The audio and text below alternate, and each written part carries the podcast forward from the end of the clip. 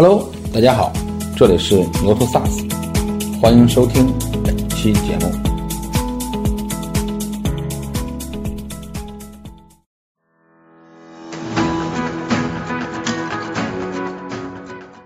到底是造船出海还是借船出海？到海外去看一看，不要去跟风。大厂的自信呢，不是赌，而是疏通。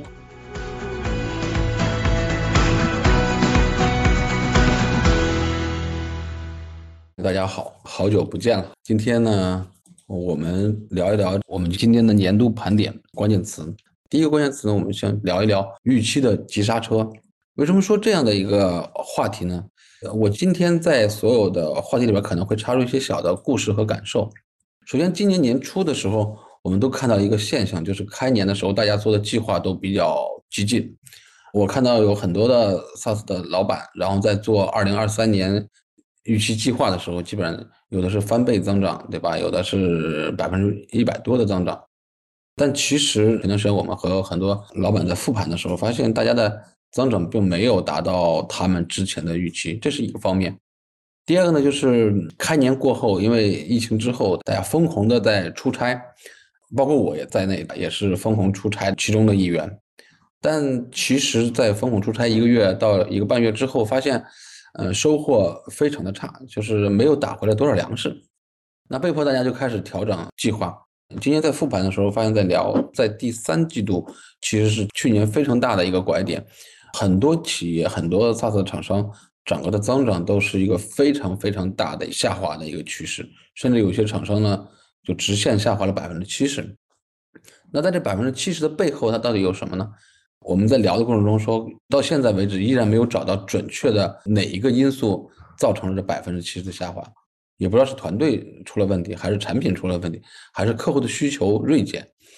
呃，在前两个季度的增长，其实大家最后给出的复盘的结果是，二二年的整个积压的一些需求，在二三年再交付，然后再回款，然后导致了第一季度、第二季度的增长，大家感觉增长还不错。甚至我看到有一些企业在年初，他们还增加了扩编。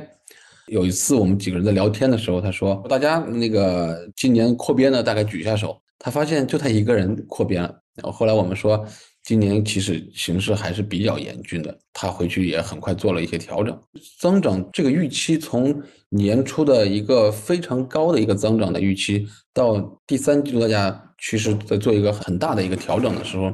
其实这个一个大的急刹车后边有几个启示。第一个呢，就是二零二四年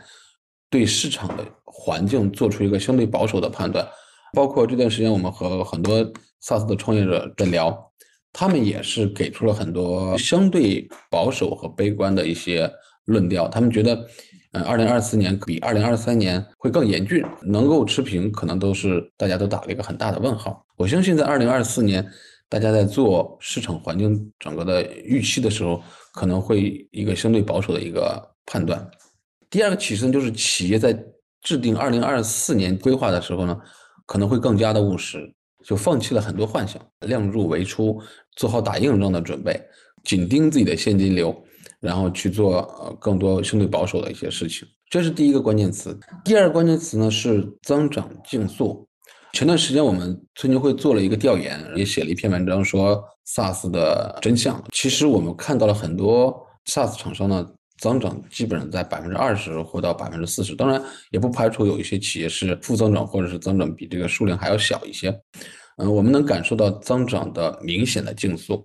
这个会给大家带来一个什么样的启示呢？我给了三个启示。第一个呢，就是失去资本的强的推动力之后，SaaS 的增长呢开始变得理性一些了。呃，我们都知道前几年 SaaS 的增长有资本的推动，大家是在比较快的一些扩张的状态。包括比较快的增加自己的人数，快速的抢占市场。但你发现，在经历了几年之后，大家都为盲目扩张呢，都交了很多的学费。大家可能是觉得有需求，他就会挖掘出来；没有需求，会激发他们的需求。大家觉得很多客户都可能是自己的客户的时候，可能这个事情就本身就会判断错误了。大家从前年到去年，我们可以看到，大家更多的会开始选择。呃真正属于自己的客户，并且是对的客户。包括像去年我们和 Patrick 在聊说，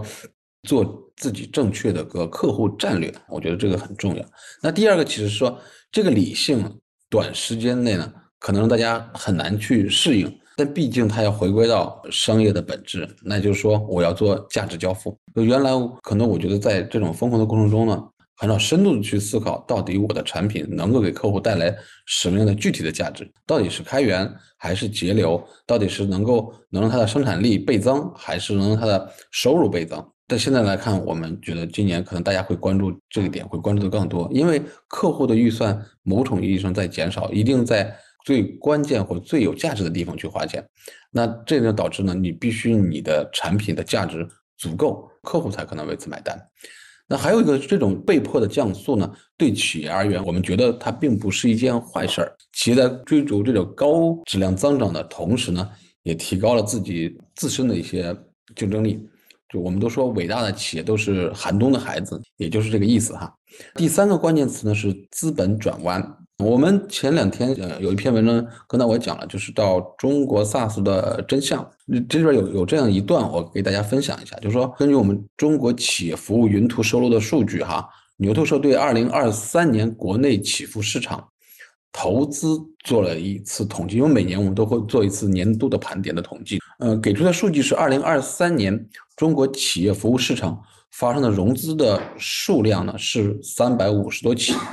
呃，融资的金额是四百亿，呃多一点点，涉及到呢有财税费控、垂直行业、电商平台、工业软件、技术支撑、企业安全、呃人力资源，还有生产供应、数字资产、呃外部服务、呃销售和客服、呃营销获客、协同办公、元宇宙、云 ERP，还有 S 平台等等等等。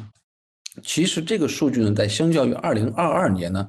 不管是它的融资的数量，还有融资的金额，都有某种程度上的一些增长。虽然在美元基金大撤退之后呢，但从二零二三年的融资的数据来看，依然有百分之五点九三的融资事件获得了美元的投资，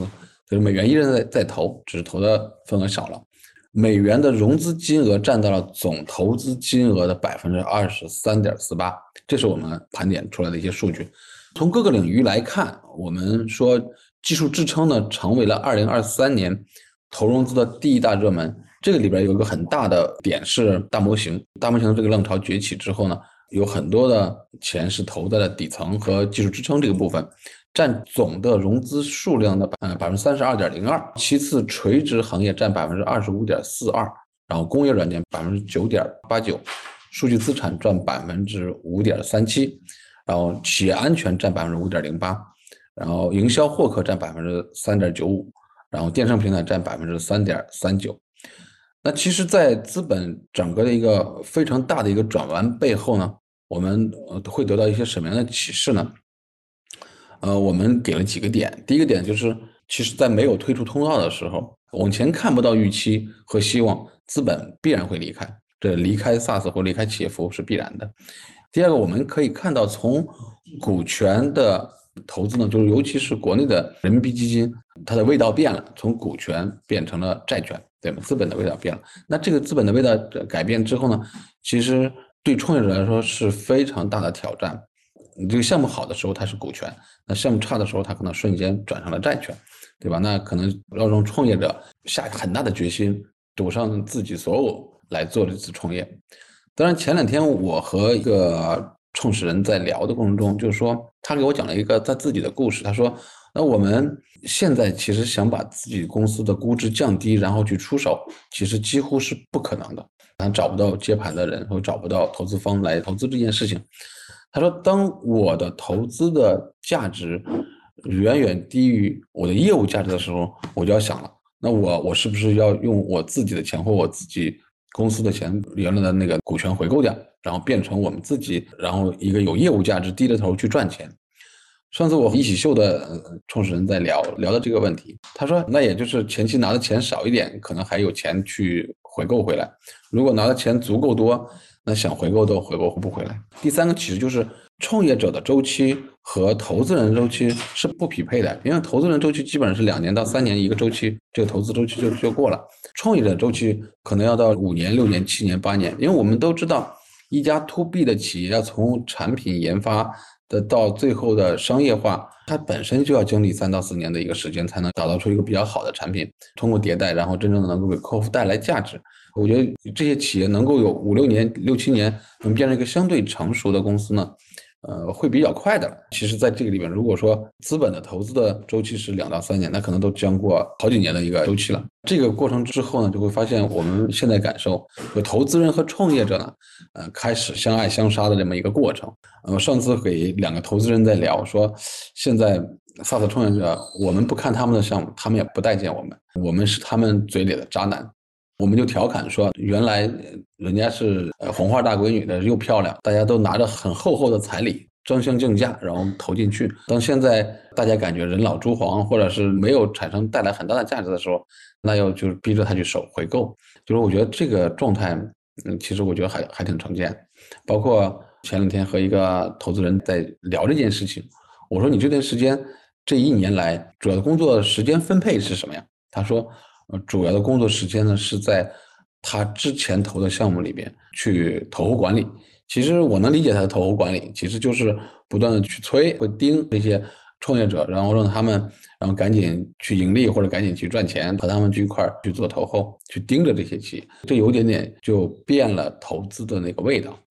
那第四个呢，就是我们的感受是在二零二四年，也就是今年的第二季度和第三季度。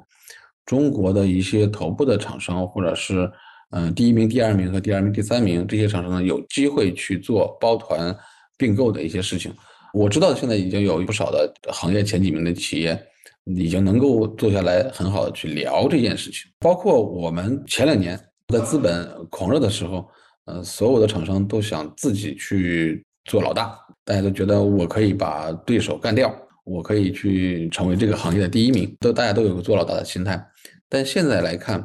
大家都可以坐下来聊了。那其实无所谓，谁做 leader 或者谁做老大，谁做老二，我觉得没有关系，大家都可以聊。你也能够感受到大家这种心态和状态都在发生变化。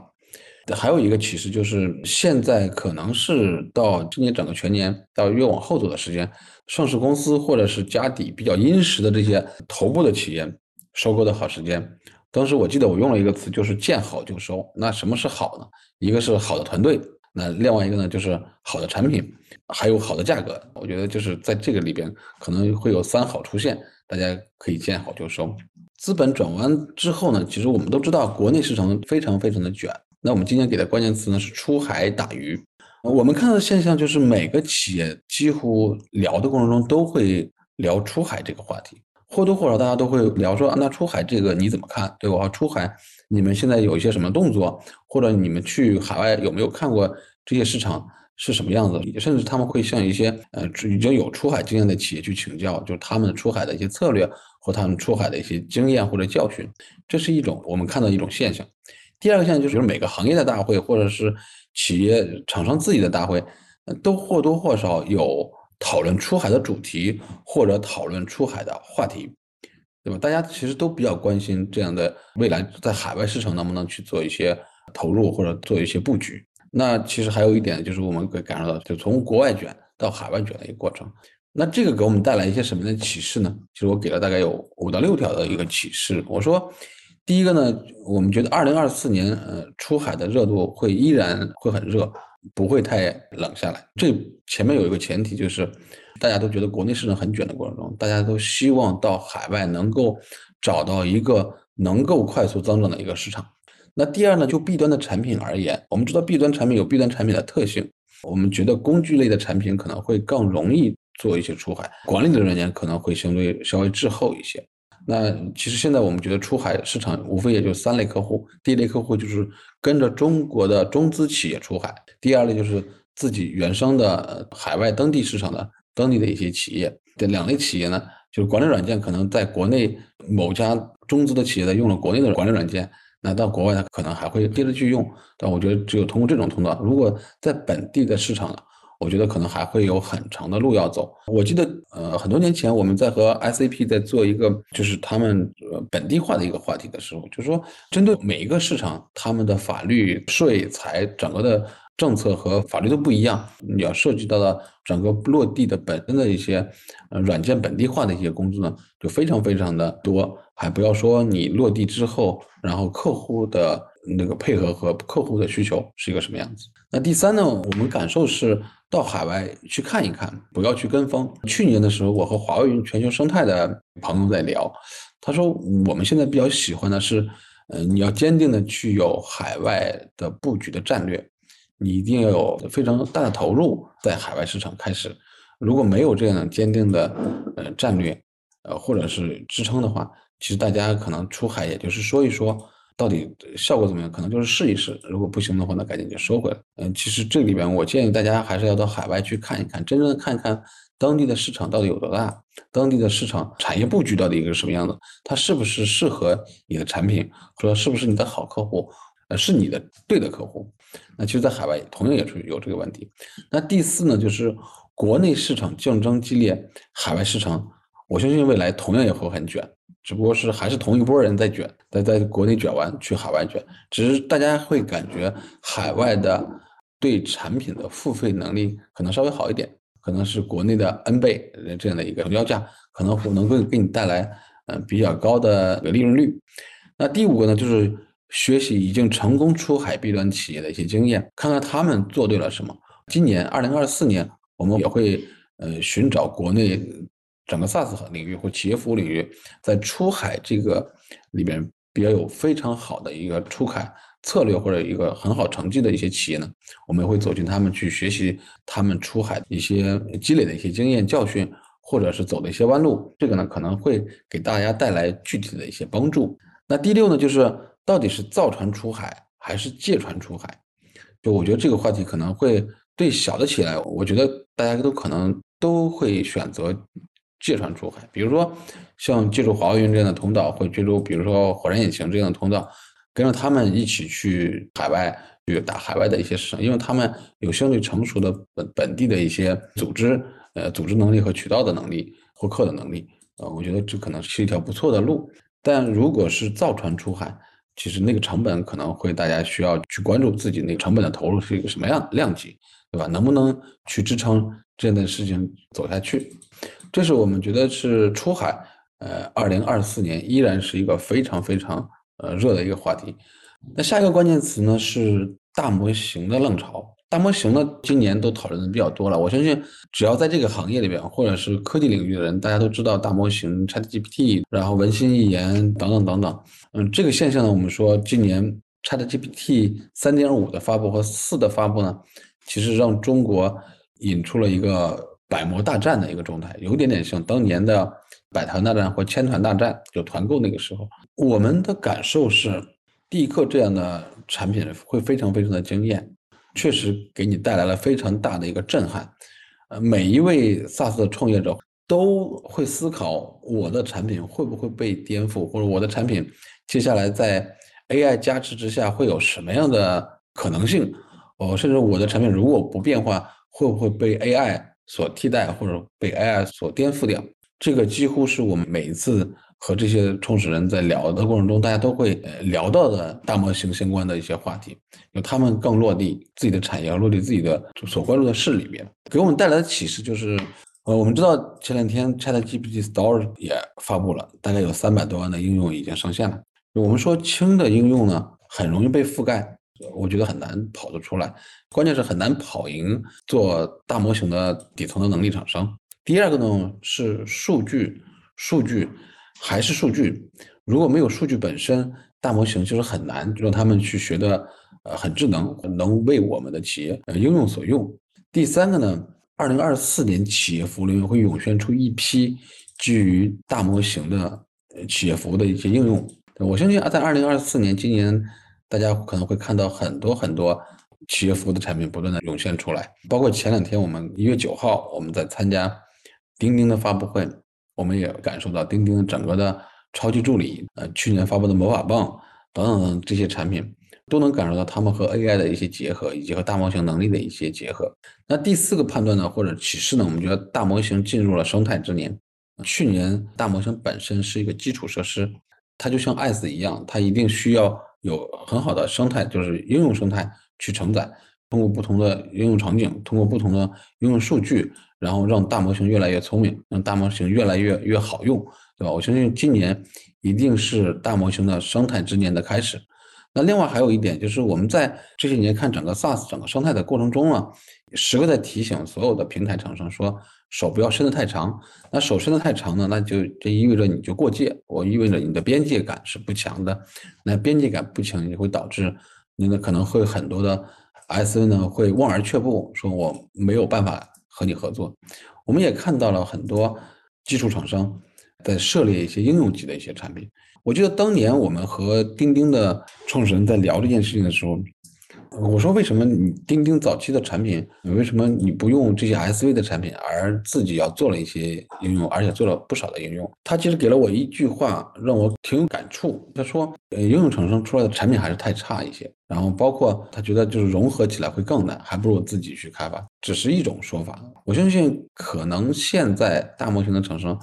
呃，会忍不住去做了一些应用。那你和未来的这些伙伴到底是一个什么样的关系？其实我觉得是要大家需要思考清楚的。我觉得大模型的浪潮，在我们来看，它一定会像经历一个我们说刚才的那个技术曲线一样，它一定有个高潮，一定有个低谷，那最后才会回到一个比较理性的一个状态。我们感受今年年初的时候就是一个非常高的一个高潮了，就大家所有皆可大模型。但到今年年底的时候，在和这些创始人在聊的时候，大家就觉得，那其实大模型真正落地到应用端，其实还是有很长的时间。前段时间我们在朋友圈看到了一段话，说，呃，大模型最后挣钱的是卖水的人挣钱了，就是基础厂商挣钱。你的调用越多，那你的消耗越大，你可能付出的成本越高，但真正挣钱的可能就是基础厂商和算力厂商在挣钱。嗯，其实我觉得大模型依然值得关注，我们也希望大家能在大模型里边能够做出自己比较有特色或者有深度的产品。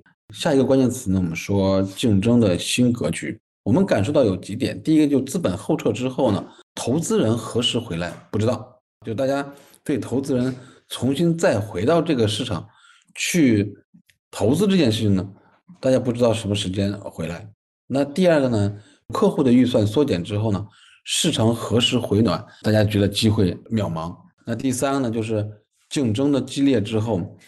厂商向内求还是向外求？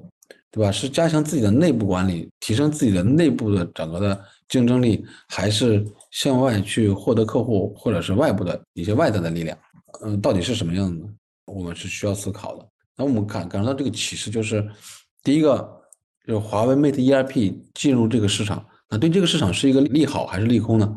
其实现在我们看到有两类的观点。那第一类观点，华为 ERP 进入这个市场，其实从自用到商用化。其实还有很长的距离要走，就大家都觉得华为 Mate ERP 可能会是未来一股非常强有力的力量，但路应该还有很远很远。那另外一一类的说法就是说，华为 ERP 呢一定会杀出来，一定会成为中国高端 ERP 市场的一个非常有核心竞争力的一款产品。不管是哪类的声音吧，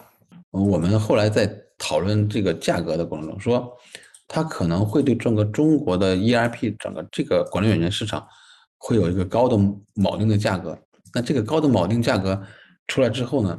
可能会对用友金蝶这样的产品呢，会让他们有一个价格的提升的空间。那同时都让整个行业的价格往上走。我也期待这样的事情发生，让这些厂商能够呃获得一个呃合理价值和合理的价格。我们今年在年会之后呢，我们也准备发起一些关于定价的一些讨论，然后和大家去聊一聊整个的合理的区间或者合理的价格，然后如果是一个什么样的状态，然后让大家关注价格战略本身它的意义是一个什么样子，大家可能会看到我们所有的讨论的这样的一些内容。那第二个呢是央企的数科公司的独立，对整个 to B 的厂商。是敌是友，其实我觉得可能竞争大于合作这种态势其实已经很明显了。英企数科公司呢，原来其实和国内的传统的软件厂商，它其实是一个某种意义上是一种合作的关系。就是你要想进入英企，几乎要从几乎要通过这个通道和他们去联合去做英企内部的一些生意。就原来几乎是合作伙伴的关系，但现在英企数科独立之后呢，他们可能未来会独立上市、独立核算，那他们有自己的呃收入和业绩的要求，他们。可能就和传统原来的合作伙伴变成了某种意义上的竞争关系。我觉得竞大于和可能是未来的一个常态。那第三呢，就是 SaaS 厂商十年磨一剑，对吧？会对市场带来什么样的影响？我觉得这一波长出来不错的 SaaS 厂商，几乎都是在二零一四一五年前后的厂商。然后这波厂商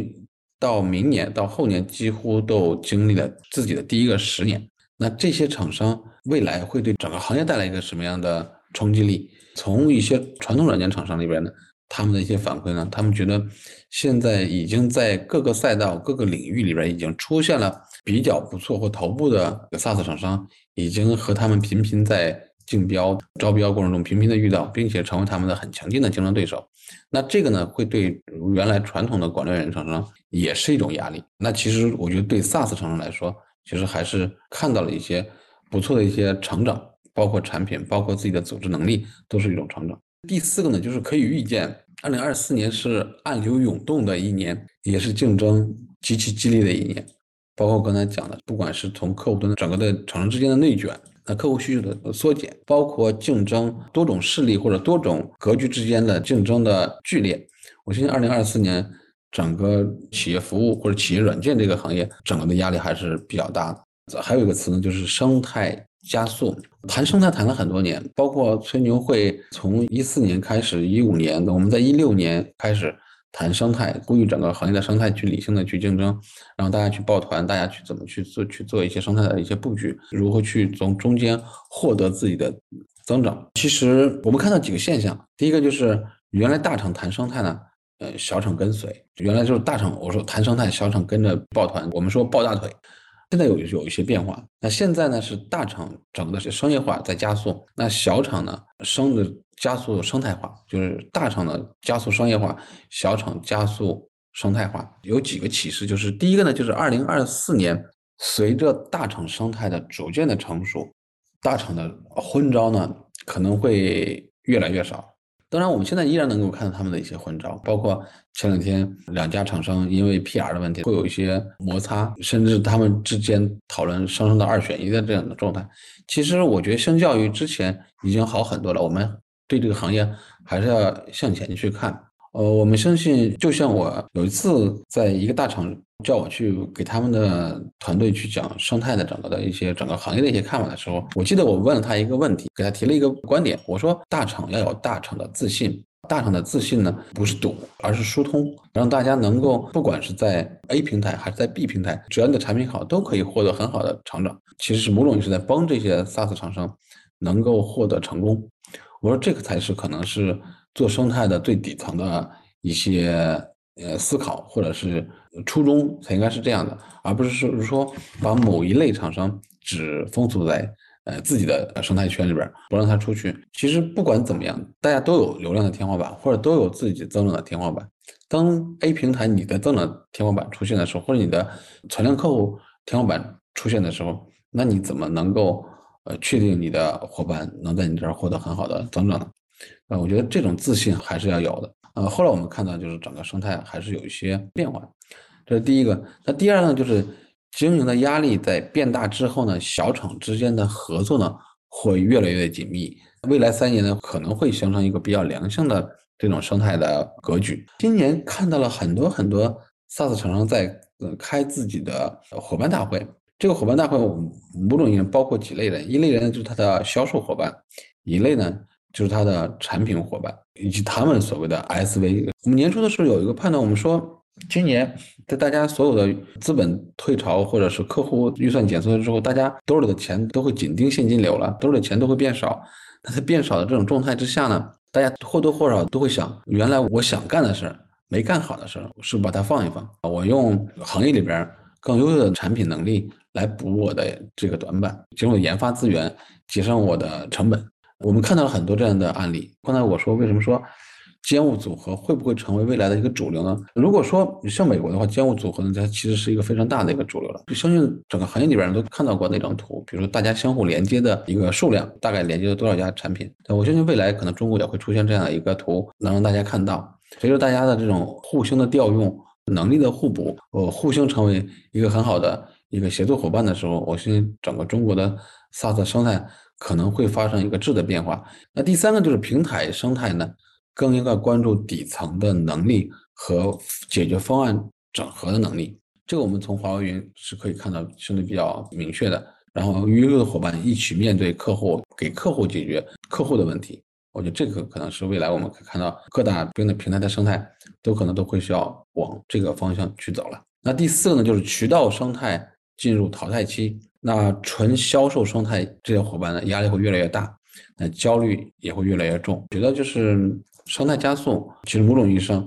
各类的生态、各类的伙伴快速的一个成长和迭代的一个过程。那后边还有两个关键词，其中一个关键词呢是精细化经营。看到的现象呢是，这两年大家花钱越来越谨慎了，大家都开始精打细算，大家都每一笔钱怎么花，每一笔钱呃怎么用，对吧？用在什么地方？我上周有一个厂商的营销和解决方案的老大来我这儿聊了一会儿，他说前两年老大在品牌传播或者在一些细枝末节的事情，他可能不太关注，这两年就抠得比较细了，就是你这次营销活动到底能够带来多少升级呢？能够带来什么样的？确定性的一些回报，我才能决定我是不是要投这部分钱。就是也就是说，大家在成本的控制和整个的经营的过程中就会越来越精细了。那第二个就是重新审视资本。我感觉大家当年能够快速拿到 A 轮、拿到 B 轮的，很快拿个 A 加、拿个 B 加，一年拿好几轮的这些人呢，其实花钱或多或少都是大手大脚的。他们从来没怎么想，就是资本在退潮之后，或者资本在被资本抛弃之后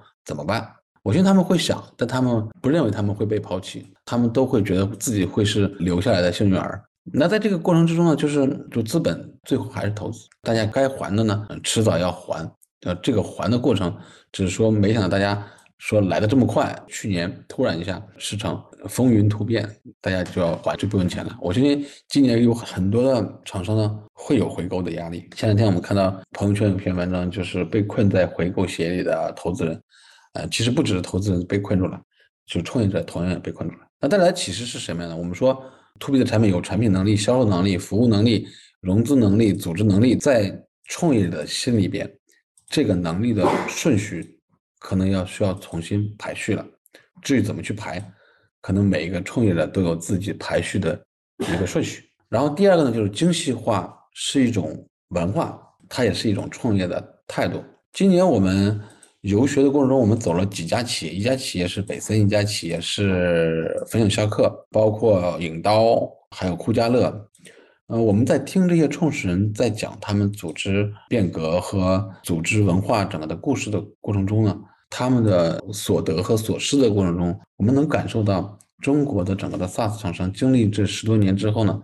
他们的组织力是在慢慢的变强的，他们精细化的能力是在变强的。我说精细化是一种文化，同时也也是一种创业态度。那第三个呢，就是创业人心态和认知迭代之后呢，精细化也就必然来临了。刚才我说，其实和这些人一起陪着他们走过这小十年的这样的一个历程的时候，就是能够感受到他们为认知所买的单，感受到他们当年的花钱或者是对成本控制的那个粗放，也欣喜的看到他们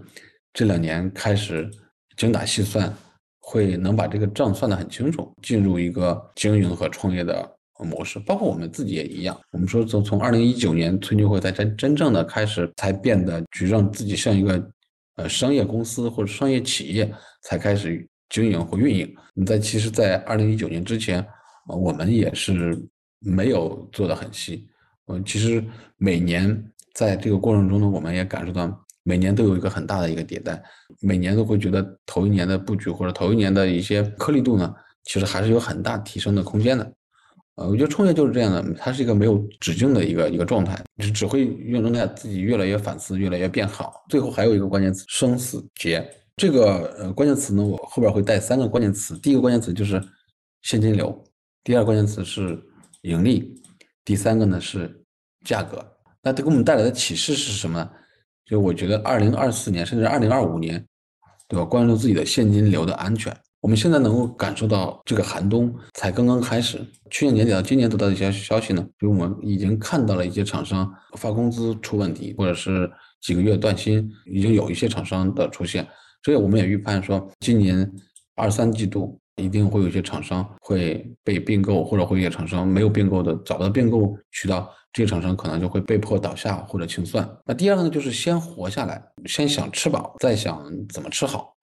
我觉得先活下来。第三个呢，就是之前靠投资人输血的企业，在二零二四年会面临非常非常大的生死的压力，就是生死劫。我相信，我不知道今年下半年会是什么样。我从去年下半年到今年上半年，投资人对 SaaS 这件事情可能就是就像多年前你说你是 SaaS 创业或者企业服务、企业软件创业。大家都会绕着走，说我听不懂。嗯，现在不是听不懂，现在大家是不投。我觉得这种压力会非常非常大，就是大家都会有回购或者是有退出的这种压力。那第四个呢，是不赚钱，甚至补贴钱抢市场份额的这种事儿呢，我觉得未来会越来越少了。上周我在和呃那个厂商的市场老大在在聊的过程，他说现在我们确实是有些改观，因为他们这个市场原来是，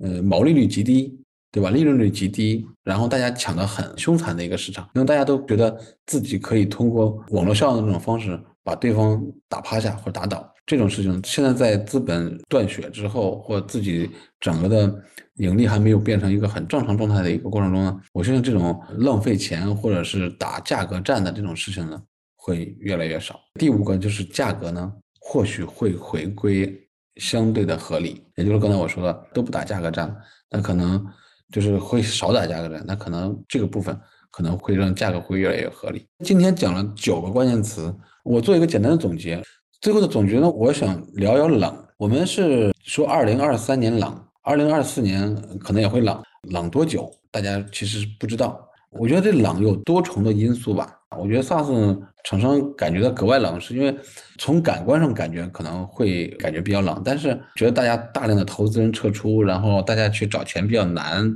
但从数据层面，刚才我开始的时候说，从数据层面来看，那确实整个投资的金额和投资的数量并没有。嗯，变少还有微涨，但其实投资方向在发生变化，可能偏大模型 AI 或底层的一些东西去了。通用的软件呢，确实是今年是在变少的，比较剧烈的。刚才说我们做了一次调研，说百分之二十到四十的增长，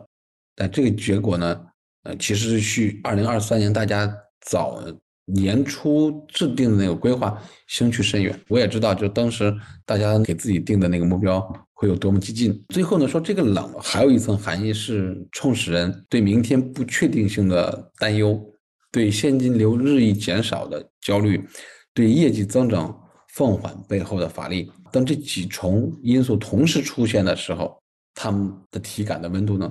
会感觉到格外的寒冷。我今天给大家聊就聊这么多，好，谢谢大家，谢谢。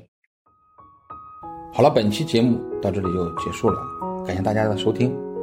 请订阅本栏目，下期再见。